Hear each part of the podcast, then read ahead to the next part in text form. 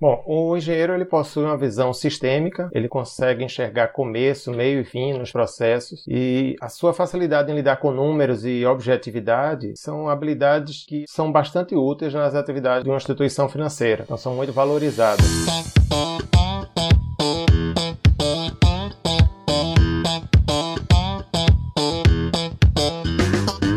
Aqui professor em São Portela falando e no episódio de hoje do Aprenda Engenharia nós vamos aprender sobre como ficar ricos.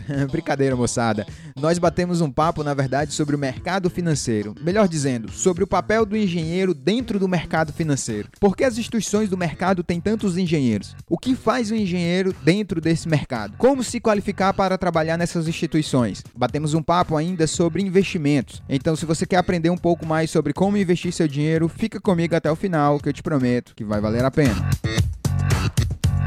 E para gravação desse podcast, eu tenho aqui comigo na mesa o Cairo Braga. Fala galera, hoje um papo enriquecedor e eu não tenho a certeza se eu já falei isso antes. Já, já falou no episódio de, acho que de engenharia de petróleo, episódio 3 com o Vitor, acho. Ai, foi, é verdade, foi. é verdade. E ela, Yasmin Costa. Fala galera, é um prazer estar aqui de volta com vocês. Bora aprender engenharia? E nosso convidado mais do que especial, meu amigo Diel Cruz. É um prazer estar aqui com vocês. Espero contribuir bastante, conversar com vocês, trocar experiências sobre minha experiência pessoal pessoal. Show de bola. Bem, eu vou direto aqui pro assunto. Eu já vi muitas matérias, é, artigos, inclusive artigos, mas não artigo científico, né? Artigo de jornal, artigo de blogs e tal. Algumas palestras também que eu já assisti, tanto aqui no Brasil como nos Estados Unidos, apontando como os bancos e fundos têm meio que um, digamos assim, um caso de amor com os engenheiros, né? E quando eu digo engenheiros, engenheiros realmente de uma forma geral, civil, mecânico, elétrico, eletricista, a turma de engenharia de produção, enfim, Muita gente diz que a capacidade do engenheiro em resolver problemas e também o raciocínio lógico e prático é, apontam isso como grandes vantagens competitivas para nós, né, nesse meio de bancos e fundos. Nesse caso aí, você que também é engenheiro de formação, o que é que você pensa sobre isso, já que você é um cara que atua, você vai já falar mais nisso, mas você atua no mercado financeiro há muito tempo. Você acha que o setor financeiro tem mesmo bons olhos para os engenheiros? Bom, o engenheiro ele possui uma visão sistêmica, ele consegue enxergar começo, meio e fim nos processos e a sua facilidade em lidar com números e objetividade são habilidades que são bastante úteis nas atividades de uma instituição financeira, então são muito valorizadas. Tornou-se muito comum encontrar profissionais de engenharia no mercado financeiro. Alguns bancos costumam contratar, entre outras profissões, é claro, mas engenheiros em turmas de trainees. Temos até alguns engenheiros famosos na área financeira, o próprio Henrique Meirelles foi ex-presidente do Banco Central e do Banco de Boston. O Henrique Meirelles, inclusive, ele se formou lá na Poli, né? Ele é aluno da Poli Politécnica lá da USP. Uhum. Pedro Malan também foi ministro da Fazenda do governo FHC, engenheiro elétrico. Legal, legal. Eu já conheço bem o Diel. O Diel, a gente fez uma fez amizade, acho que lá em 2011, né, Diel? Quando a gente foi alunos da 2012 da Fundação Getúlio Vargas e a gente fazia lá juntos um MBA de Controladoria e Auditoria Financeira. Eu não terminei, o Diel certamente terminou, eu não fui até o final. Fiz ali 70% e tive que me ausentar. Conheço bem o Diel, então eu vou pedir aí que você fale um pouco mais sobre você, quem é o Diel Diel, quem é o Diel Cruz, onde se formou, o que é que você já fez. E sinta-se à vontade para contar aí um pouco da sua história profissional, como você entrou no mercado financeiro. Bem, diz aí pra gente um pouco mais sobre você.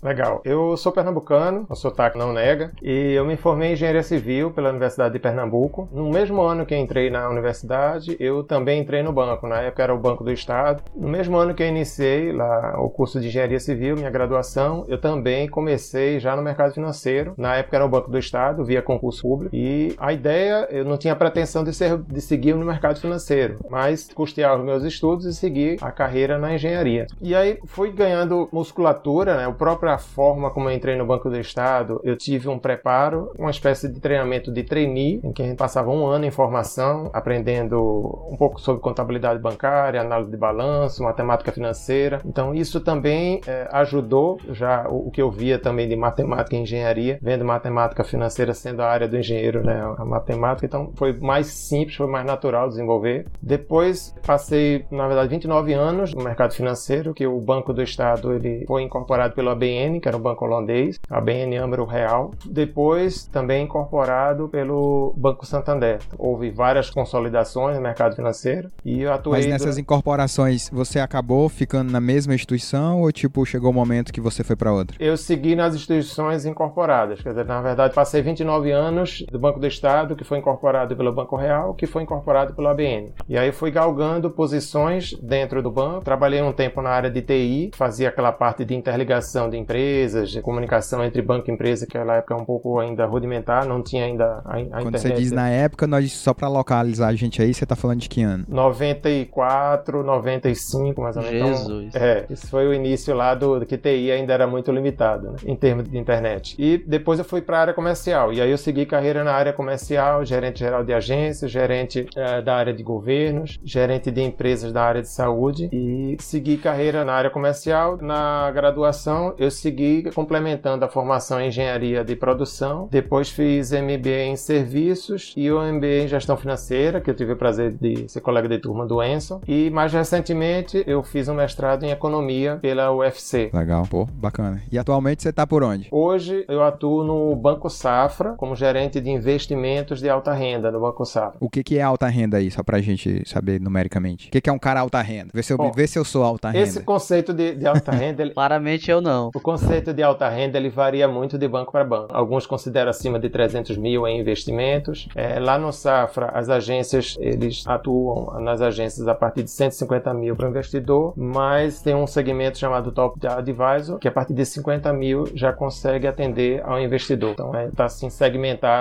Né? O Safra, por ser um banco de investimento, ele atua com esse conceito de, de iniciar o relacionamento já com um aporte inicial de investimento. Entendi. E o que que normalmente o Safra oferece a nível de ativo financeiro? São coisas do próprio banco ou ele que meio que tá fazendo o link entre os investidores e quem, digamos assim, tomadores de risco, ou startups ou ações? Como é que funciona isso? Bom, o, banco, ele por ser um banco especializado em investimento, ele tem várias estratégias, procura adequar de acordo com o perfil do investidor. Então a gente primeiro identifica o perfil e tem várias estratégias dentro do banco, desde a parte da asset, que é fundos de investimento, a gente procura fazer a diversificação adequada ao perfil de cada investidor. Mas aí fundos do próprio Safra, né? Que são geridos pelo próprio Existem Safra. fundos geridos pelo próprio Safra e fundos também que a gente chama fundo espelho. São fundos que têm outros gestores que o Safra também coloca à disposição dos seus investidores. Gel, tu falou um pouquinho que entrou num banco e que o banco foi comprado por outro por- e por outro. Eu tenho um tio que também passou por isso. E Ele começou num, num banco que hoje nem existe mais. Eu queria te perguntar se isso é comum, assim, no mercado, os bancos serem comprados assim. E se sim, por quê? É, isso não é um, um fato só do mercado financeiro, né? O próprio mercado de saúde também tem várias consolidações. O nosso mercado financeiro passou por um período de estruturação, porque nós vivíamos antes da estabilidade financeira, do plano real, que foi em 94. Os bancos é, re- acabavam se financiando do próprio juros que era gerado na época. Nós tínhamos a inflação altíssima, então é, meio que ganhava-se dinheiro no mercado financeiro com base no financiamento da dívida pública. Após a estabilidade financeira, então os bancos tiveram que se reestruturar. Eles sentiram muito o mercado naquele período. Então houve consolidações é, para que algumas instituições também quebraram. O próprio governo federal lançou programas de reestruturação de instituições financeiras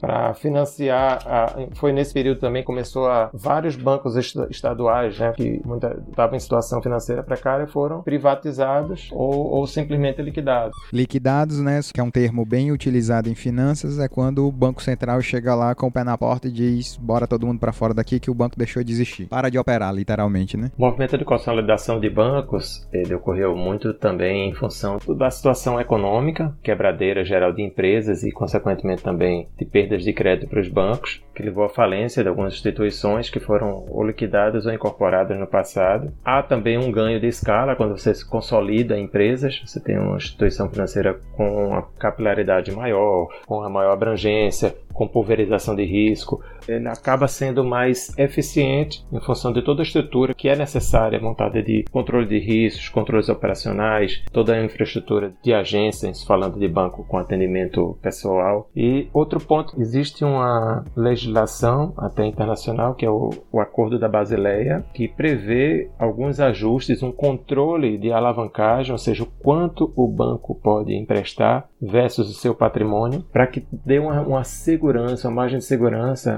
a todo o sistema. Né? Porque uma instituição que a, a quebrar, ele prejudica todo o sistema. Você tem investidor que deixa de receber, tem todo um efeito em cadeia, um efeito sistêmico. Então, é uma forma também de proteger o mercado, você ter alguns controles do quanto a instituição pode emprestar. Então, a exigência de, de capital, de grandes capitais para que ele possa crescer, isso também é um movimento que, uma exigência que estimula a consolidação de bancos, ao meu ver. Isso no mundo todo, né? Porque, por exemplo, a consolidação do Santander, quer dizer, ele incorporou por último o, o Banco Real. Na verdade, o ABN foi vendido no mundo e três bancos repartiram, né? O RBS, Fortis e o Santander. E aí o Santander ficou com a parte do ABN, que era holandês, inclusive foi isso pouco antes lá da, da crise de 2008. E ficou com o Banco Real aqui no Brasil. O Santander já estava presente, mas ele incorporou o Banco Real. E tiveram várias outras incorporações aqui, né? O Itaú incorporou é, Citibank, o, o HSBC foi incorporado pelo Bradesco.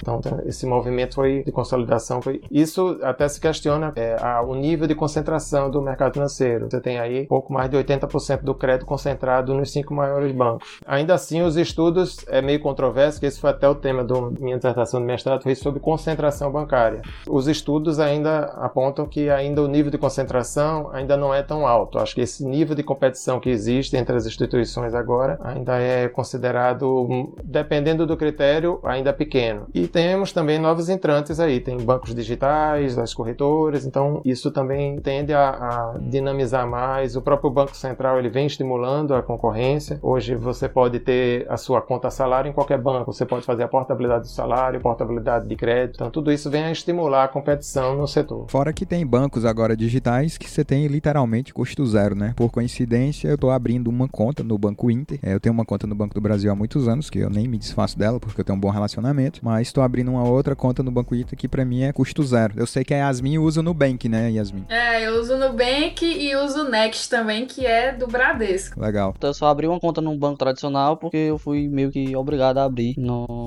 Quando eu precisei fazer um estágio, o pagamento era só via Banco do Brasil e eu tive que abrir, mas por mim Entendi. não faria falta. Sobre essa questão aí da incorporação no mercado, eu tenho algo a adicionar. Eu comecei a investir no mercado de bolsa de valores aqui no Brasil em 2008. Foi a primeira vez que eu fui comprar ação e lá naquela ocasião eu fiz, porque você precisa de uma corretora, né? Você precisa de uma instituição financeira, que a gente chama inclusive DTVM, para entrar no mercado, para poder ter acesso ao mercado e poder comprar ações. E naquela ocasião eu abri uma conta numa corretora daqui de Fortaleza, chamada Futuro Investimentos. Deu ali alguns meses, ela foi comprada pelo Banif, incorporada pelo Banif Investimentos, e aí eu virei cliente do Banif, que a migração acontece automaticamente. Quando uma instituição incorpora a outra, ela incorpora para ficar com a cartela de clientes. Deu um ou dois anos ali, aí eu fui comprado pela Rico. E agora a Rico meio que, meio não, né? A Rico pertence à XP. E a XP está sendo comprada pelo Banco Itaú. E eu fui só pulando, pulando, pulando e sou cliente de todas essas incorporações até hoje. Bem, bem, bem, bem comum aí. Eu vou só fazer a explicação de um termo aqui, porque eu acho que todo mundo tem uma definição às vezes diferente. Quando a gente fala em mercado financeiro, né, explicar isso para os nossos ouvintes, o que a gente quer falar não é só o mercado de bancos, não. É o mercado de forma geral de investimentos, tá? Então ali você vai ter o mercado de derivativos, que inclusive eu sei que o mercado de derivativos é algo que certamente engenheiros têm muito espaço, porque existe mais uma parte de modelagem matemática, por exemplo, mercado de opções, mercado de futuros, tem câmbio, commodity. Quando a gente fala em mercado financeiro, certamente estamos falando da bolsa de valores, né? Aí no caso de compra e venda realmente de ações, seja ela pessoa física, jurídica ou por fundos de investimento, que é o que a gente chama de mercado de renda variável. Tem ainda o mercado de renda fixa, que aí dentro do mercado de renda fixa existe um mundo também de produtos, tipo propriamente, né, o mais popular Tesouro Direto. Você tem dentro da renda fixa, bem, tem letras de câmbio, tem debêntures, LCI, LCA, LCI, exatamente, CRI, LCA. Enfim, tem uma série aí de coisas só para dar uma noção para os nossos ouvintes que o mercado financeiro é algo imenso, né? Algo gigantesco. O que você, Gel, apontaria aí como os principais setores dentro do mercado financeiro que normalmente abre mais espaço para engenheiros, né? Os bancos querem engenheiros para quê? O que, é que um engenheiro dentro de um banco, o que é que ele faz? Imagina um engenheiro aí dentro de um fundo de investimentos. É, eu sei também que tem muitas seguradoras que gostam muito de engenheiros, mas me diz aí o que normalmente, para que o engenheiro ele é contratado tratado dentro dessas instituições financeiras? Bom, eu vou falar da minha experiência de mercado, que eu tenho visto, tá? Porque eu não sou especialista em desenvolvimento de pessoas, em RH, então não posso falar com propriedade como especialista na área. Mas o que eu vejo é que a área comercial ele tem uma maior número de oportunidades, porque é uma atividade fina no mercado. Então, você ser gerente de carteira de agência e galgando posições também, a, superintendente, a gerente geral. Então, a área comercial ela tem um grande número de oportunidades pelo número de, vagas, de posições que o setor oferece. E eu acredito que o engenheiro ele lida bem com essa área por lidar com números, ter objetividade, raciocínio lógico. Isso ajuda na capacidade dele argumentar junto ao cliente na hora de fazer a oferta. Um produto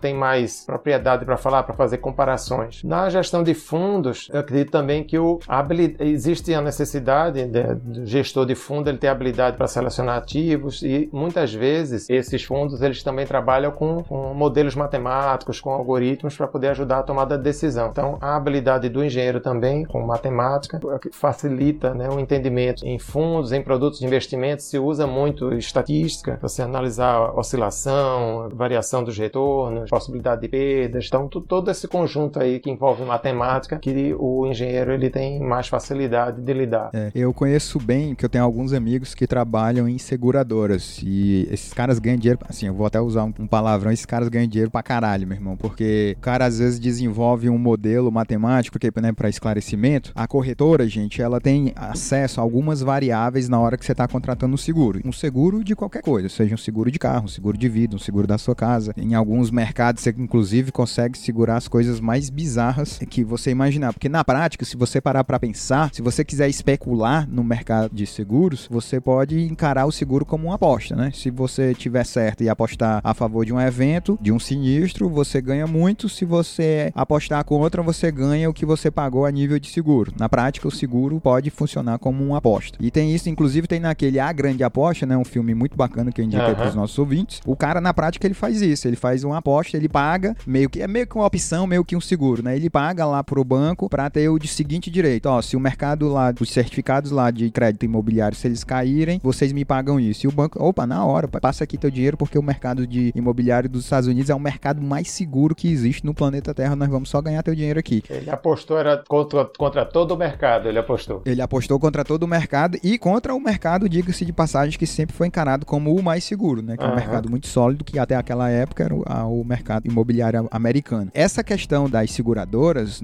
e aí, novamente, só para fechar meu raciocínio, tem, você tem ali muitos matemáticos, é, a galera realmente da parte de lógica, da parte de numéricas, que fica desenvolvendo modelos matemáticos, utilizando estatísticas e probabilidade para poder calcular qual é a tua chance de dar um sinistro, né? Então, por exemplo, o cara lá que tem um, um robozinho, um, um, algoritmo, ele pega todos os meus dados, hein? Portela, 35 anos, homem, casado, mora em lugar fixo e tal, dirige o carro dele no máximo 40 km por dia. Com todos esses dados, ele consegue montar uma estatística de qual é a probabilidade que o carro do Enzo pode vir a ter o sinistro, um acidente. E aí, a partir disso é que ele define o quanto ele vai me segurar. Óbvio que a seguradora ela vai perder dinheiro com alguns segurados, mas vai ganhar dinheiro com muitos outros. O que ela tem que ter o cuidado é que dentro da distribuição probabilística dela de sinistros, ela consiga fazer que um número muito pequeno em comparado ao total de pessoas que contrataram o seguro tenha sinistro. E aí naqueles ela vai perder dinheiro, mas o número dentro da modelagem matemática que ela fez de pessoas que não vão sofrer acidente é tão grande que cobre o acidente, o sinistro de quem sofreu acidente, ainda sobra uma boa grana lá para ela investir em, em taxa Selic, né, que é o que normalmente eles acabam colocando, porque lembra que no modelo de negócio eles recebem o dinheiro antes, então eles podem já aplicar o dinheiro antes do sinistro acontecer.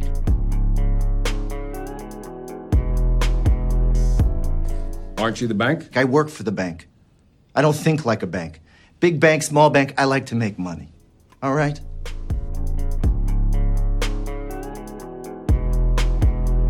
O cara que pensa em trabalhar no mercado financeiro, Gel, ele precisa de alguma certificação? Ou tipo, o título de engenheiro já abre todas as portas para ele? Ele tem que fazer um curso específico? Eu vi aí que você fez várias pós, mas você não falou ainda em certificação. Explica mais pra gente sobre como é essa questão da certificação e o que é que você recomendaria aí pro cara que tá ouvindo a gente de certificação mínima. Legal. O mercado financeiro ele é altamente regulado, então é necessário sim ter certificação. A certificação de entrada é a certificação da Ambima. A a mínima é a CPA 10. Então, você já pensa em trabalhar no banco, muitas vezes alguns bancos já contratam estagiários, às vezes você está ainda nos últimos anos da graduação, então se já está sendo contratado como estagiário, já faz a CPA 10, porque no momento que ele habilitar, ver que você tem potencial, na hora de selecionar, você tem CPA 10, então ele já pede que você seja contratado já habilitado, já certificado. Então a certificação CPA 10 já é uma certificação. É uma certificação, ele habilita a pessoa a trabalhar para a oferta de produtos de investimento nas agências. Então todo gerente Entendi. de agências em geral, eles têm que ter a certificação CPA 10 para poder ofertar produtos de investimento. Essa certificação eu não preciso ter nenhum tipo de formação. Eu posso não ter ensino superior, nada do tipo, eu preciso. Não, ele não tem pré-requisito de formação.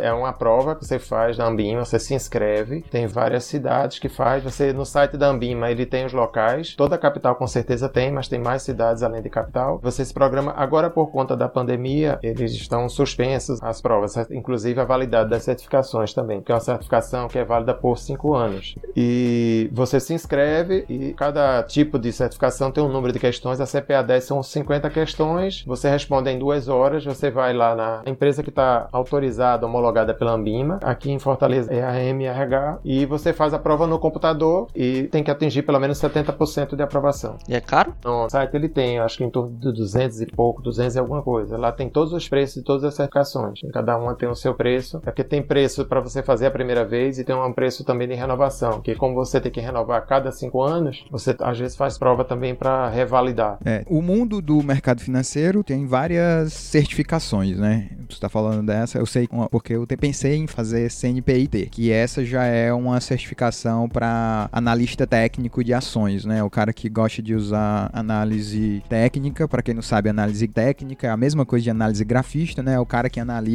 um ativo financeiro a partir do comportamento da cotação dele, usando candlesticks, né? Que basicamente é análises gráficas e numéricas de ativo financeiro. O que mais que você poderia citar aí de certificação? O que é que você acha assim que seria o cara que está mirando alto? Sei lá, quer ser top dentro de um fundo, quer ser top dentro da seguradora? O, o que é que você apontaria como a certificação mais punk que tem? Depende muito do objetivo, tá? Se você seguindo a carreira comercial na agência, então a CPA 20 seria o próximo nível, que aí você atende investidores de mais recursos, são investidores qualificados, investidores institucionais. Então, quando você tem um investidor de maior porte, você tem que ter uma certificação maior. Então, é uma certificação que exige mais conhecimento sobre a oferta pública de valores, tem uma bagagem maior, um conteúdo maior. Tem a CEA, que seria uma certificação para você ser um especialista que orienta os gerentes de agência. Né? E CGA, que seria para você trabalhar num fundo, profissional de um fundo de investimento, veículos de investimento. Você fazer escolhas, seleções de ativos, isso tudo são certificações da Ambima. Mas você tem outras certificações no mercado, não vou enumerar todas, até é como você comentou uma aí, por exemplo, existe a figura do agente autônomo de investimento. Então você vai trabalhar numa corretora tipo a XP para fazer a oferta sem ser um funcionário, se é, o nome já está dizendo agente autônomo, você vai ofertar produtos, aí você tem que fazer uma prova na Ancord, já é outra certificadora, para você atuar como um agente autônomo. Existem também a certificação, pelo menos em nível de preparo, ela é uma das mais trabalhosas, que é a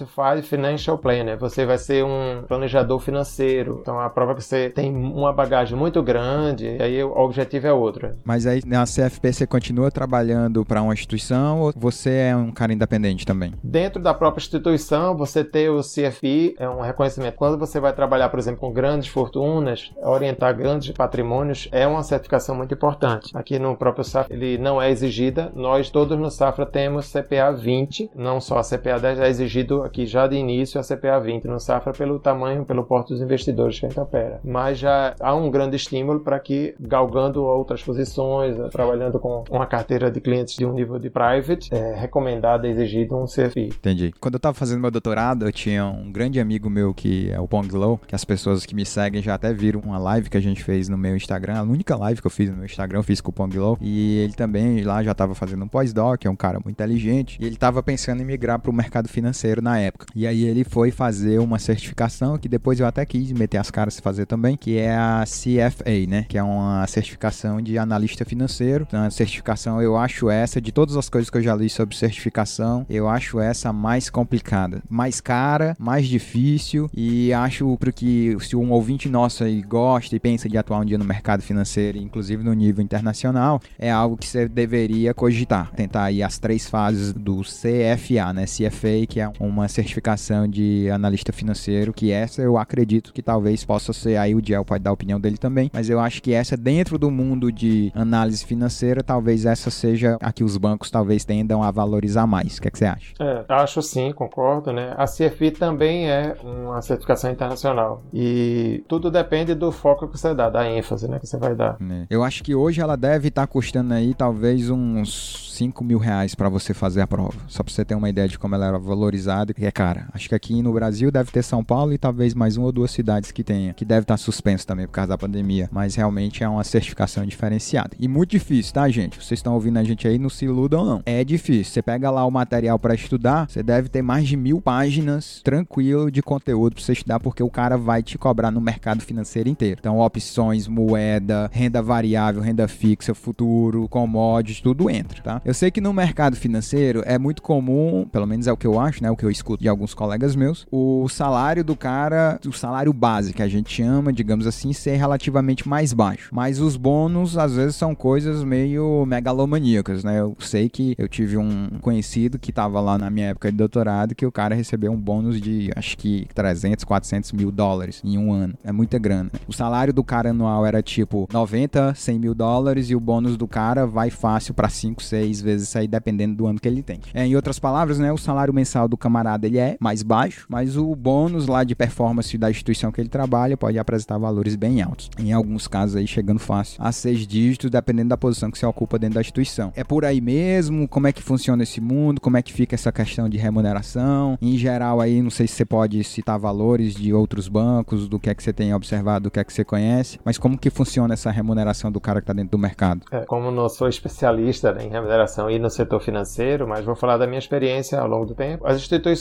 ela procuram não elevar muito o salário fixo para ampliar a possibilidade de ganhos realmente através da remuneração variável. É uma forma de estimular também o cumprimento de objetivos, cumprimento de metas, deixar sempre um estímulo para você ter uma remuneração variável realmente que vale a pena. Então os programas variam muito de instituição para outra, periodicidade de pagamento mensal, semestral, anual, também não é fácil. Então as metas são arrojadas, mas possíveis. Então requer um planejamento um esforço. Então, realmente existe é, no mercado, é comum na área comercial, em fundos de investimento também, em função do desempenho, de ter uma remuneração expressiva, que é em função do resultado alcançado. E já vi prêmios também, às vezes em viagens, em veículos. A própria instituição que eu trabalhei em outras também, além do prêmio financeiro, de ter um veículo como premiação, pelo destaque, geralmente o destaque em um determinado segmento. Então, existem alguns prêmios, além do financeiro, ter um reconhecimento aí com uma viagem ou um veículo. Entendi. Legal. Só pra galera aí ter noção, né? Por exemplo, os caras que trabalham em fundos, e às vezes você tá falando de fundos que tem lá na casa do bilhão de recursos, um cara, via de regra, né? O, o que esses fundos cobram a nível de taxa de performance, eles normalmente vão cobrar algo como 20% do que eles conseguirem performar acima de um benchmark. O benchmark é uma. Sobre o que é CD? É, normalmente o benchmark é alguma taxa fixa, pode ser um CDB, um CDI, uma taxa Selic, mas algo que deriva ali da taxa básica de juros. Você imagina, por exemplo, exemplo aqui, um fundo que está gerindo um bilhão de reais e ele conseguiu performar esses 20% aí acima do benchmark, digamos que deu 15% de retorno para ele, você está falando de 150 milhões de reais. Se 20% disso vai para o bolso dos caras que gerenciam o fundo, você está falando de 30 milhões de reais, às vezes para dividir entre ali 10, 15 pessoas, às vezes não mais do que isso. Então você vê aí fácil, fácil que o cara que está no topo, ele ganha bônus na casa dos milhões se ele tiver um ano muito bom. E aí é uma birra que eu tenho, uma das birras que eu tenho com o fundo. Eu não invisto meu dinheiro nunca através de fundos. Nunca investi e nunca vou investir, provavelmente. Mas é essa questão de que ele tá contigo no bônus, mas não tá contigo no ônus. Porque o cara tem um ano muito bom. Aí ele leva lá 30, 20 milhões do fundo a título de bônus. E aí no ano ruim ele não devolve, né? Você é que assume o risco. Isso é uma da, pra quem não sabe, o fundo ele não tem exatamente um compromisso com seu dinheiro quando você tiver um, um ano ruim. Se o fundo perder 15, 20, 30% do valor dele, como muitos fundos aí aconteceram agora, né, nessa pandemia, março, abril, esse teve fundo aí que perdeu fácil 40% do patrimônio, porque o cara estava posicionado em muitos ativos de renda variável e tudo foi pro chão. Essa perda aí que o cara tem fica para você, não vai ficar pro fundo. Os caras não devolvem, não tiram do bônus dele. Mas enfim, vamos agora dar um shift aqui, uma mudança aqui na nossa conversa e falar um pouco propriamente aí de investimentos, já que né, na prática você trabalha diretamente nessa área. Nós temos muitos ouvintes que estão no começo aí dos seus 20 anos, né, 20 e pouquinhos anos, tenho certeza que talvez metade dos nossos ouvintes deve estar na casa dos 20 e que estão começando a pensar aí sobre dinheiro, montar patrimônio e tal. O que é que você normalmente recomenda para os seus clientes? Claro, né? Eu não estou querendo comparar, seus clientes não são essas pessoas. Você tem clientes aí, como você mesmo falou, que já são qualificados, que têm uma certa renda. Sei que você tem mais costume de trabalhar quem tem mais grana, mas o que, que você recomendaria para os nossos ouvintes que estão começando no mundo dos investimentos? Vale a pena o cara investir pelo um banco? É melhor o cara realmente cair nessa conversa da XP e ir para uma corretora, porque os custos são menores? Tem alguma instituição para quem está começando aí que você recomendaria, que você acha que tem um custo mais reduzido? Fala um pouco pra gente. Com as opções que nós temos hoje no mercado, alternativas para todos os portos de investidor. Então, desde o investidor iniciante até o investidor mais robusto, grandes fortunas. Eu acho que o importante, principalmente para quem está começando, é partir do seu orçamento pessoal. Você criar a disciplina, criar realmente o hábito de poupar. O primeiro ponto é esse, né? Então, você fazer, planejar o teu orçamento, quanto você dispõe e ter o hábito de poupar. Tem uma da Ambima, que é o raio-x de investidor, foi feita uma amostra de 3.400 brasileiros de todo o país e 56% da amostra não tinha qualquer tipo de investimento. Então, o brasileiro não tem ainda na cultura o hábito de poupar. Então, o primeiro ponto é ter essa disciplina, né? partir lá de trás do orçamento. Um investidor iniciante com poucos recursos, eu acredito que as corretoras são boas alternativas, são de fácil acesso, de baixo custo. Sem querer citar nenhuma aqui, eu vou falar mais adiante, até por conta de trabalhar no grupo, né, no Safra. O legal também é que você tem nesses acessos iniciais, a boa parte das corretoras ela tem um conteúdo educacional. Eu vou passar inclusive do Safra também. Então você está começando, tem lá o beabá, o passo a passo, como você começar a investir, identificar o seu perfil, traçar suas metas, seus objetivos. Isso facilita a inserção do investidor iniciante e vai é, adquirindo conhecimento né, e dicas aí como investir. À medida que o investidor ele vai formando mais patrimônio, vai tendo mais recursos, acho que é importante levar é, em consideração na escolha do prestador de serviço qual é o nível de conhecimento que o investidor já tem, se ele vai tomar decisão só ou precisa de uma assessoria, qual o seu tempo, quanto tempo ele tem para investir o recurso, qual é o seu objetivo, ele tem interesse em acompanhar todo dia ou vai delegar isso. Um exemplo que você falou, apesar de você não gostar, vou delegar um fundo para fazer a gestão, porque tem pessoas que preferem não por uma questão mesmo de não querer acompanhar. Né? Ele gosta de investimento, quer fazer investimento, mas às vezes não quer acompanhar no detalhe, fazer as escolhas. Isso aí, por isso que existe o serviço de terceirizado, você delegar essa escolha, vai de acordo com cada um. Mas é importante saber na instituição o que, é que ela te oferece de relatórios, de carteiras sugeridas, de informações de mercado, quais são as estratégias, a diversificação de produtos que são oferecidos, qual é o custo para operar, que tipo de apoio de assessoria ele vai ter. Acho que tudo isso é bom levar em conta para você definir, você escolher com quem você quer trabalhar. O que a gente observa, né, entre dilema e banco e corretora, é que os bancos tradicionais de varejo, o gerente acaba tendo muitos clientes na carteira. Então, você vê um grande banco de varejo, o cliente às vezes tem 500, 400, 600 clientes na carteira. Então, gerente, além de ter muitos clientes, ele acaba tem muitos produtos para gerir. Geralmente, os produtos de empréstimo eles dão mais receita, né, pelo spread, pelo ganho que o banco basicamente é um intermediador, ele capta do poupador e empresta na outra ponta para o tomador de recursos. Então, a receita maior em relação a produtos de investimento, a receita maior é de empréstimo para o banco. Então, muitas vezes o gerente está focado em fazer empréstimo. E aí o investidor ele fica um pouco sem atenção, ele, ele não dá atenção devida ao investidor. Por esses fatores, né, de quantidade de clientes e ter foco mesmo em investimento. Tem uma questão toda que eu já ouvi falar também em relação ao produto, né? Tipo, geralmente os bancos mais tradicionais, eles oferecem um produto do banco, né? Enquanto outros tendem a dar um, um leque de produtos maior. Não sei se eu estou certo. Uma exceção, um diferencial do mercado é a atuação do Safra, né, do qual eu faço parte. Ele é um banco focado no investidor, é um banco de investimento. Primeiro, o gerente lá, ele tem um número de clientes que não é tão grande para que ele possa dar uma assistência devida ao cliente, para que ele interaja com o cliente, para que ele acompanhe a carteira todo mês, ele monitora, ele propõe recomendação se o cenário mudar. Então, proativamente, lá no, o gerente tem condições de acompanhar a carteira e propor as recomendações, não só no início do relacionamento, mas acompanhar a evolução da carteira do patrimônio de cada cliente. E também tem a corretora, o Safra também tem corretora, e aí corretora você pode entrar no mercado como todo,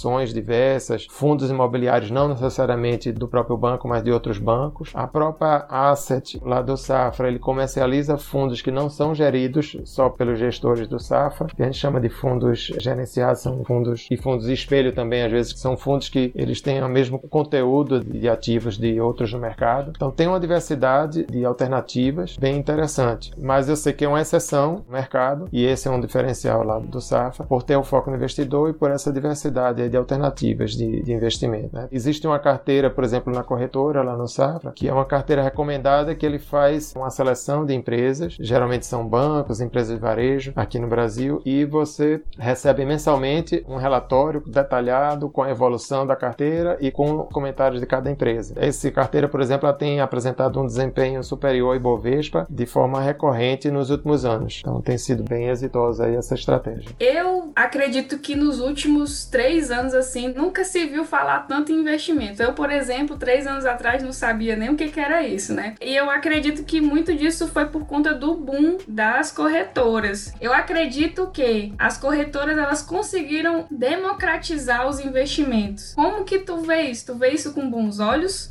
Eu acho que a concorrência, da forma geral, é sempre salutar. É bom sim, quanto mais opções tiver para o investidor, quanto mais opções tiver no mercado, eu acho que isso ajuda tanto a ter custos mais atrativos para o investidor e também você ter uma qualidade de serviço. Né? A concorrência em si ela gera uma competição por melhores serviços, melhor assessoria, informações, assertividade quando você dá uma previsão, quando você dá uma projeção né, do mercado. Então, esse boom eu acredito que venha contribuir sim positivamente para o mercado, é bom para o investidor. Ele acompanha também um número recorde de entrada de investidores na bolsa. Isso também é um movimento que a gente vem acompanhando com a queda da Selic. Né? Antes dessas trajetórias de queda, a Selic esteve a 14,25, hoje a gente está com a Selic a 2,25. A projeção que é do. impensável, né? Pois eu, é. eu ainda não me acostumei com esse número, É cara. Eu recorde. Eu, esse- eu dei um módulo que eu dou uma aula de análise de viabilidade financeira de empreendimento, sabe? Aham. nível pós-graduação. Eu tive que renovar boa parte do meu conteúdo porque assim, é impensável, é inconcebível o Brasil ter uma taxa de juros básica tão baixa assim. É, é incrível estar vivendo É isso. verdade. Mas isso não é uma realidade só brasileira, né? Lá fora, primeiro Sim, mundo sim. principalmente, nós temos juros negativos em vários países. Sim, e sim. isso é, por um lado, é bom também, porque nós, juros e bolsa, né? Elas são inversamente proporcionais. Então, você tem juros baixos, estimula a entrada na bolsa, estimula o empreendedorismo, custo de oportunidade, né? A renda fixa, ela tá, tá com juros baixos, então o investidor vai ter o, o recurso para investir no mercado, ou vai investir em bolsa, ou vai investir em empreendendo nas atividades produtivas. É, na prática ele vai tomar mais risco para poder ter um rendimento um pouco maior. É isso que ele vai fazer, É, né? verdade. Agora, é interessante que o brasileiro, pelo histórico que nós tivemos de juros, era muito cômodo, né? Ainda fica na nossa mente, né? Com a Selic na época que era 14,25, você tem, ah, eu quero ganhar 1% ao mês sem correr muito risco. Isso acontecia porque eram juros da dívida, né? Que paga os juros, título público é, é o tesouro. Então, isso era confortável, baixo risco, liquidez e uma rentabilidade atrativa. Hoje, quando você considera uma Selic de 2,25, vamos fazer uma conta rápida. Se eu considero 2,25 a Selic, o CDI vai estar aproximadamente 2,15. Se eu tirar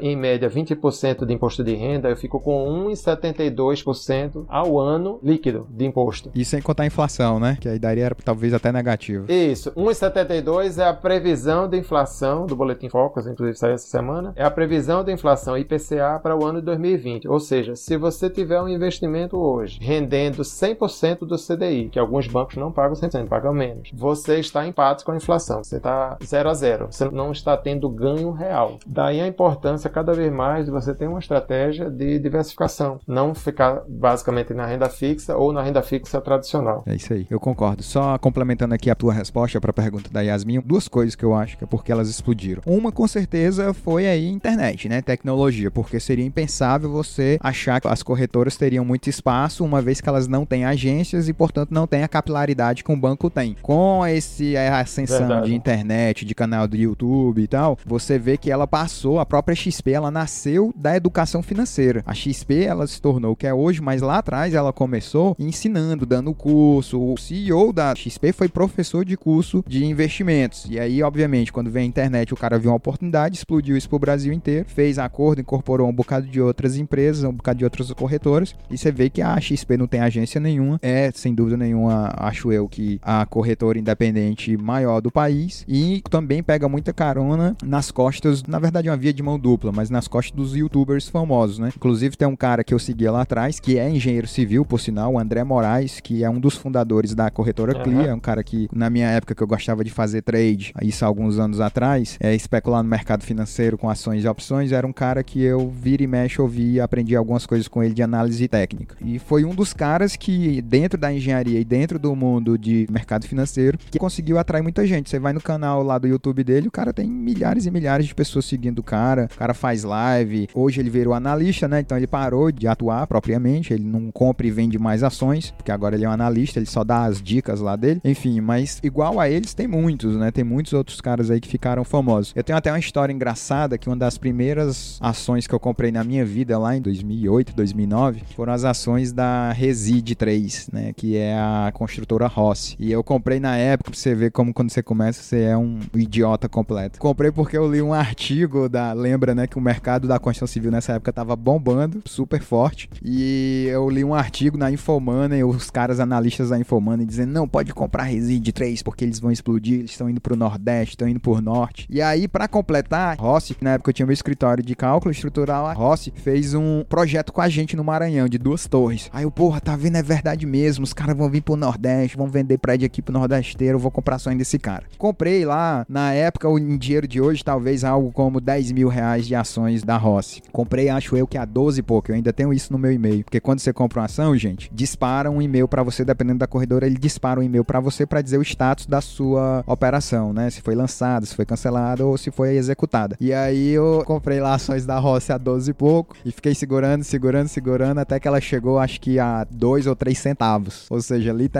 os meus 10 mil reais viraram nada. Viraram nada mesmo assim. Eu acho que eu vendi há uns anos atrás para me desfazer do que era ruim desse veneno. Vendi tipo por 200 reais.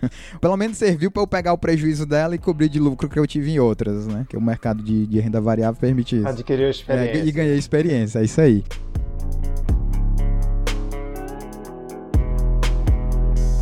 The default rates are already up from 1% to 4%, fellas.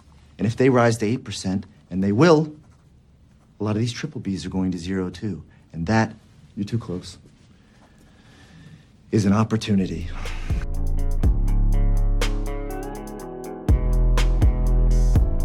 Nos investimentos, né, inclusive que você aí faz para você, não só que você indica aí no Banco Safra, o que é que você apontaria aí como os critérios que normalmente você adota para escolher um ativo financeiro? E eu não vou somente no ativo, como é que você define e balanceia uma carteira? O que é que você considera, digamos assim, de forma sadia? Quanto de renda fixa, quanto de renda variável, se você acha que tem que ter derivativos? Como é que você normalmente propõe e quais os critérios que você analisa para definir uma carteira? A questão do que você falou aí da péssima experiência tua da ação é justamente que faltou a diversificação. Você concentrou todo o teu investimento num único ativo, numa única empresa, e aí você sofreu quando não correspondeu, né? Então, o importante é valer da máxima de não colocar todos os ovos na mesma cesta. Então, vamos adotar uma estratégia de diversificação. O objetivo da diversificação é você ter uma rentabilidade que seja interessante, que seja atrativa, mas minimizando os riscos. Né? Eu costumo dizer aqui, vamos fazer, comparando aqui com o atletismo, não é uma corrida de 100 metros, vamos fazer aqui uma maratona. Então, vamos fazer algo planejado, visando um longo prazo, visando um desenvolvimento gradativo aí da uma evolução da tua carteira. Antes de fazer qualquer recomendação, é importante eh, identificar qual é o perfil do investidor. E essa proporção que você perguntou entre renda fixa, entre renda variável, aqui no Safra a gente adota também, em se falando de fundos, fundos multimercado, que já são fundos que aplicam tanto uma parte mais ligada à renda fixa como em renda variável, em ações. Então, essa proporção, ela varia de acordo com o perfil. Se é conservador, moderado ou arrojado. O perfil é justamente a disposição do investidor em assumir risco. Então, há pessoas que não se sentem muito confortáveis com variação negativa, com um resultado negativo, mesmo que seja por um período curto. Já o arrojado, dinâmico, ele já aceita mais oscilação, porque ele tem uma visão mais de longo prazo e uma pandemia como essa, por exemplo, ele aguentaria firme sem sobressalto. Então, é importante ver o perfil, qual é o seu objetivo, você está poupando para quê? Você tem um objetivo agora de curto prazo, você pretende estar entrada no imóvel, você quer custear uma viagem exterior, qual é o teu objetivo? Porque dependendo do objetivo e do tempo que você vai buscar para atingir esse objetivo, então se você tem muito tempo, você pode assumir um pouco mais de risco, né? Então, então é sempre bom isso. E comparando se eu tenho várias alternativas no mercado, entre duas alternativas, é bom sempre você analisar a relação risco-retorno. Então, muitas vezes você recebe ofertas no mercado, ah, esse ativo, esse investimento, ele está com uma performance melhor. Você tem que ver qual qual é a oscilação, como é que está a variação de preço né, desse ativo no mercado. Então, essa relação risco-retorno, você tem que estar tá sempre avaliando nas opções para comparar. Se eu tenho duas opções com o mesmo retorno, eu vou buscar de menor risco. Se eu tenho duas opções com o mesmo risco, eu vou escolher naturalmente que tiver o maior retorno. O meu perfil, por exemplo, eu tenho um perfil mais moderado. Hoje, na minha distribuição, eu invisto 29% em renda fixa, 46% em fundo multimercado e 25% em renda variável. Aí, renda variável entra não só ações, carteira de ações, fundos de ações e fundos imobiliários. Aí eu estou colocando nesses 25 todos esse conjunto né, de se assemelha à renda variável. E na seleção de ações, eu gosto de ações de empresas que pagam bons dividendos. Eu prefiro resultados mais regulares no longo prazo do que operar com ganhos significativos no curto prazo. Mais uma vez, aquela eu prefiro correr uma maratona, chegar lá na resistência não querer vencer numa explosão, quer dizer, ganhar a qualquer custo no curto prazo. Só complementando, e me corrija se eu estiver errado, a questão dos objetivos é essencial até para você, nem questão de risco, de renda variável, né? Mas até para renda fixa, porque geralmente, se você tem um objetivo a mais a longo prazo, as rendas fixas com pouca liquidez, né? Com mais tempo para poder você retirar o dinheiro, tendem a render mais, né? Tende, é. Foi bom você falar, sempre tem, quando você vai avaliar risco, o retorno e a liquidez, você nunca vai ter os três de uma vez. Você tem sempre que abrir mão de um deles, né? Então, é bom sempre ter isso em mente. Se você tem um objetivo de curtíssimo prazo, você não pode prejudicar a liquidez. Você vai precisar de dinheiro no curto prazo, então você tem que ter o recurso mais líquido. E geralmente quando você abre mão da liquidez, você está buscando um retorno maior. Eu, por exemplo, falando assim, operação de curtíssimo prazo, eu, por exemplo, não posso operar em. É uma política da instituição e várias instituições financeiras adotam isso para os funcionários. Eu não posso operar em day trade, que é justamente a compra e venda de um ativo, de uma ação, no mesmo dia. Eu não posso operar em day trade, é proibido internamente. É, não tenho certeza se é uma regra da CVM, mas em todas as instituições financeiras que eu trabalhei tinha essa vedação para o funcionário de banco trabalhar em day trade. Eu não sabia dessa regra. Eu tenho conta hoje na Rico, tenho conta na Clia e de uns meses para cá eu passei a operar pela própria corretora do Banco do Brasil, simplesmente porque chegou num ponto que os custos dentro do Banco do Brasil caíram tanto que tá mais barato eu comprar pelo Banco do Brasil do que eu pagar uma TED para fazer a TED lá para corretora. Então, quando eu comecei há anos atrás, se eu fosse fazer uma compra, por exemplo,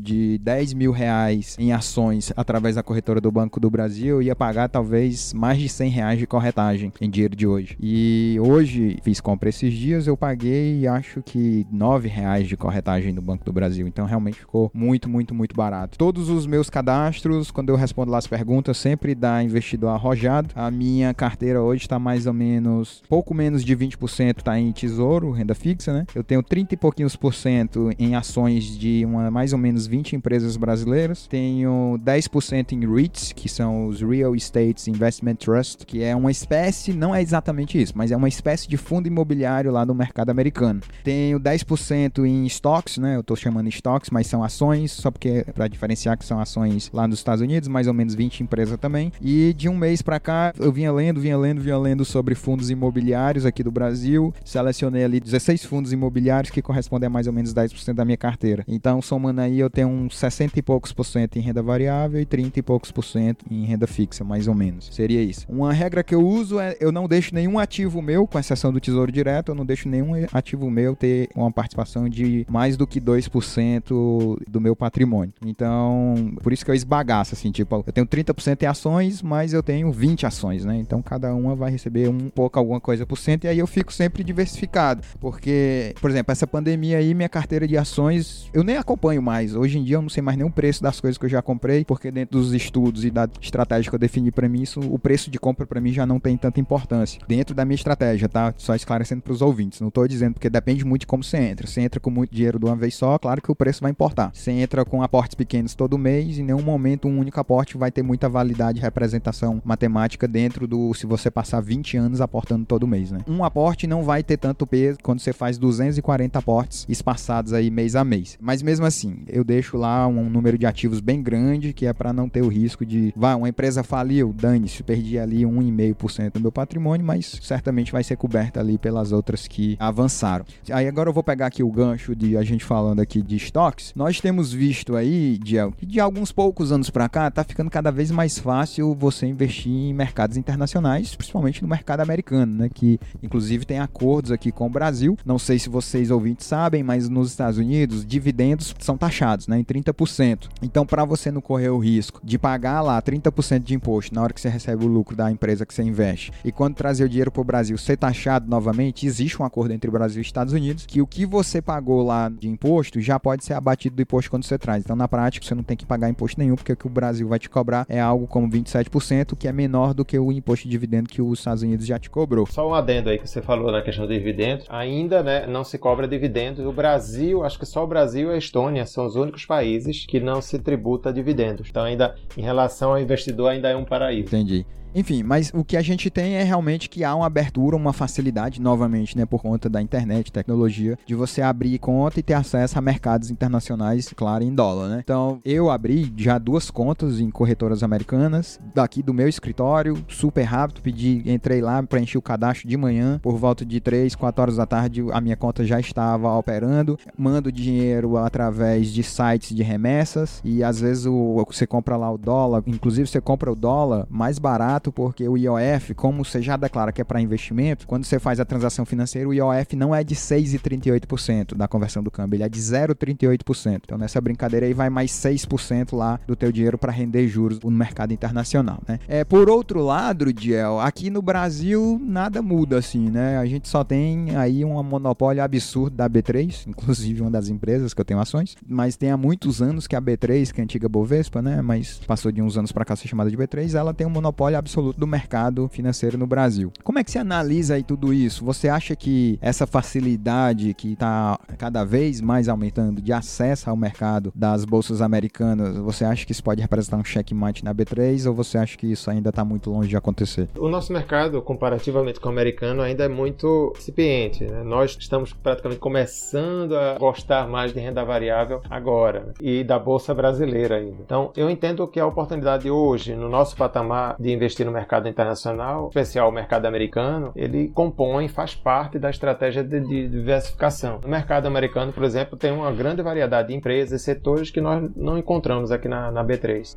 Apesar da facilidade atual para abrir conta e, em corretora no exterior, eu acho importante sempre avaliar os custos com a corretagem, manutenção, se é cobrado algum custo por inatividade lá da, das corretoras. E cada vez, como você falou, cada vez que você vai fazer uma remessa, você está fazendo uma operação de câmbio. Né? Então você tem a cotação do câmbio do dia e, e, o IOF, como você falou. Quando voltar também, vai ter que cotar o câmbio e IOF. Então é um processo assim relativamente um pouco trabalhoso e você tem que avaliar tudo isso, né? Tem que ver a corretora lá também. Existem corretoras diretas e intermediárias lá no mercado americano. Então é recomendável que use sempre diretamente as corretoras que acessam, operam direto com as bolsas. Mas eu te falo assim, Diel, ó, eu tenho aí, vai, 12 anos de mercado financeiro. Eu lembro como se fosse hoje a primeira vez que eu comprei uma ação, que como a maioria dos brasileiros, a primeira ação que eu comprei foi da Petrobras, que eu também também tomei de, né, porque foi uma época muito ruim da Petrobras quando eu comprei, comprei numa alta de 20 e poucos reais, quase 40 reais, eu acho, 30 e poucos reais. Vendi lá no chão, mas eu te falo assim, que quando eu comprei a primeira vez ações nos Estados Unidos, para mim foi diferente, entendeu? Pode parecer besteira, mas foi diferente. É um mercado diferenciado. Eu, particularmente, a primeira ação que eu comprei nos Estados Unidos foi da ANSYS. Uhum. Eu não sei se você conhece a ANSYS, mas ela é uma das principais fornecedoras de software da engenharia. Então, para mim, assim, ser sócio da ANSYS foi muito legal, entendeu? Porque, tipo, uhum. você usa o software dos caras e agora você é sócio dos caras. É, o cara vai ouvir e vai achar que eu tô sendo um idiota, mas tem uma coisa diferente. Tipo, você vai ser sócio de grandes empresas, Nike, Disney, enfim, várias outras que tem lá. Eu, eu gosto muito da Home Depot, como se fosse uma empresa de, que vende material e peças de construção que eu gosto muito, que quando eu morava lá eu já admirava e passei a acompanhar. Você pode ser sócio da Mastercard, da BlackRock, enfim, tem um mundo lá de empresas muito bacanas. Legal. Walmart, Walmart Amazon, Amazon, Tesla Google. e tal, e que o mercado lá te possibilita isso. Eu só falo assim porque como a gente tem hoje, né, um verdadeiro monopólio da B3, o que eu observo, que eu participo de alguns fóruns, tenho muito contato com gente do mercado ainda, eu vejo isso como uma pequena ameaça. Agora tá pouco, entendeu? Mas se você imaginar que o, o cara que ganha maturidade, ele vai buscar diversificação, vai buscar um mercado que quer queira, quer não é mais forte, vai buscar investir numa moeda que é mais forte, forte, que é o dólar. Eu acho que isso pode, a B3 pode melhorar, não sei se melhorar o serviço dela, por conta da concorrência, mas acho que alguma coisa aí, se esse negócio continuar pegando, a B3 vai ter que fazer, porque senão ela corre um risco de sair perdendo. Inclusive, né, você pode ver aí que nos últimos anos, nós tivemos empresas brasileiras que preferiram abrir capital lá, na bolsa, na NYSE, né, que é a New York Exchange. Fizeram o IPO Fizeram lá. o IPO lá, exatamente. A Stone mesmo foi uma delas, né? A Stone, aquela do grupo lá do Aridissá, do sistema Aridissá de ensino, também foi pra lá. Enfim, você começa a correr um certo risco. E outra coisa que eu gosto, ó, você pega, por exemplo, aí essa pandemia, que eu investi em dólar, eu fiz essa conta por alto, que eu investi em dólar caiu, né? Digamos que eu tenho lá 50 mil dólares. Quando veio a pandemia, o meu 50 mil dólares caiu. Mas em real, como houve uma, uma desvalorização em massa do real, em real a minha carteira, mesmo tendo lá caído em dólar, ela subiu significativamente, então fiquei bem superavitário.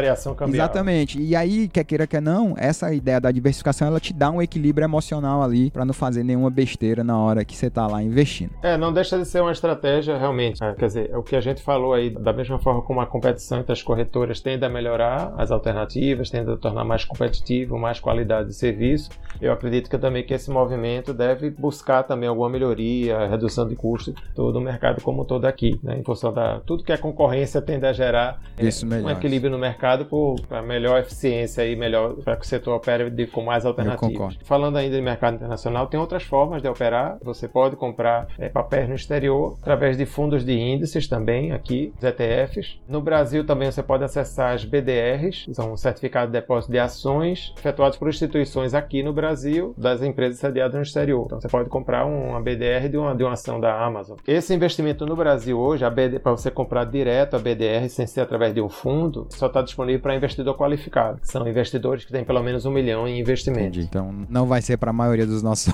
ouvintes por enquanto. É, mas você pode comprar um fundo, uma cota de um fundo, que esse fundo tem Sim. BDR. Aí, no caso, o gestor do fundo, ele compra as BDRs lá. Então, aí não precisa de grandes recursos. Legal. No Safra, por exemplo, a gente tem fundo que tem BDR a partir de 5 mil reais. É acessível, bem acessível. O É. fundo é. Uma outra forma também de investir no mercado americano é através dos COIs. São certificados de operações estruturadas. É, esse eu não gosto. Não gosta, né? É, é a, a grande desvantagem do COI, ele fica como uma estratégia de diversificação. A grande vantagem é você ter uma perspectiva de retorno melhor. A desvantagem é que ele fica sem liquidez. Isso. É isso aí que eu não gosto. Eu não boto meu dinheiro onde não tem liquidez. Mas às vezes você tem pessoas que compõem recursos para aposentadoria, que não tem uma previsão de sacar, e não é todo, é só uma parte do recurso. É. né? Mas é é interessante, porque você vê um, um COI, nós temos no Safra, por exemplo, um COI da Amazon. Então você tem uma estrutura que você não perde o capital, ele trava, ele é um capital protegido. Se depois de 26 meses aquela ação da Amazon ela cair em relação à data que você fez a aplicação, que é seria o pior cenário, você recebe o seu dinheiro integral, quer dizer, o capital está protegido. Se você comprar uma ação da Amazon, se fosse converter depois de 26 meses, você ia receber o valor dela, mesmo que fosse menor. Já nessa estrutura, não, você tem um capital protegido. E você recebe 100% da rentabilidade, da valorização da ação, só que tem uma limitação de ganho. No caso da Amazon, hoje, essa cotação está a 12%, ou seja, em 26 meses você ganha 12%. A gente está com a Selic a 2,25 ao ano, então você tem uma, Duas uma- vezes e meia Selic. um retorno interessante e você está com capital protegido. Legal. Ô, Diel, a gente tá caminhando aqui para o final do nosso episódio e eu sempre peço para os nossos convidados indicarem um livro e um filme que ele leu, né? E claro, um filme que ele assistiu que impactou a vida dele. Não precisa ter a ver com o conteúdo, pode ter a ver se você quiser, mas algo mais pessoal, um livro aí que você leu, que você gostou muito, que marcou sua vida, ou que mudou sua forma de pensar sobre alguma coisa e um filme. O que é que você recomenda? Bom, Pai Rico e Pai Pobre é um livro simples, né, mas é, é bem clássico sobre investimento, é, ajuda o investidor iniciante, principalmente esse público que você comentou aí no início, de ter uma visão clara sobre as alternativas, o que é um ativo, o que é despesa, como fazer o dinheiro trabalhar ao seu favor. Então, achei bem interessante a abordagem também para o iniciante, o investidor iniciante. Existe outro livro já mais aprofundado, que é o Investidor Inteligente. Do Benjamin é o- Graham, né? de É. Benjamin Graham. Mas eu acho que é um livro que envelheceu, você não acha? Claro que a opinião é sua, né? Eu tô fazendo papel de doido aqui, mas eu acho que é um livro que envelheceu, você não acha, não? Muitas coisas ele envelheceu. Eu penso assim. É, eu acho que o mercado acabou absorvendo já boa parte dos Exato, conceitos. é porque ele foi escrito por um mercado de, pô, década de 1920, né? Você não, não tinha a informação não corria como corre hoje e as pessoas não eram tão antenadas no mercado como são hoje, né? É diferente, o mundo mudou demais pra esse livro, a maioria dos conceitos dele, eu acho. É uma visão bem pessoal, claro. Eu ainda acho que alguns princípios são válidos. É, e isso com certeza, algumas coisas. Ele, ele separa bem o especulador do investidor. Isso. Eu acho que isso aí Isso eu é importante. também, Porque é, hoje, embora esse livro seja. Mas hoje ainda vivemos muito ainda o efeito manada. né? Então, o investidor, ele. Ah, o que é que está em alta hoje? Aí ele vai, compra na alta e vem uma situação imprevista e ele acaba tendo o peso que ele estava preocupado em ter um, ganhos rápidos num curto prazo. Vende tudo no pânico. É. E de filme, eu achei bem interessante o filme A Grande Aposta sobre a crise americana que você comentou no início. É, eu gosto muito desse filme. bem, bem interessante. Muito bom. Muito legal mesmo. Muito bom mesmo. Eu gosto dessa- de mercado também tem o Mardical. Mardical é legal. Não sei se você já viu esse com Jeremy Iron. É um bom filme. Assiste lá que eu acho que você vai gostar. Kevin Space, né, também. Isso, e o Kevin Space também. Eu gosto muito dele.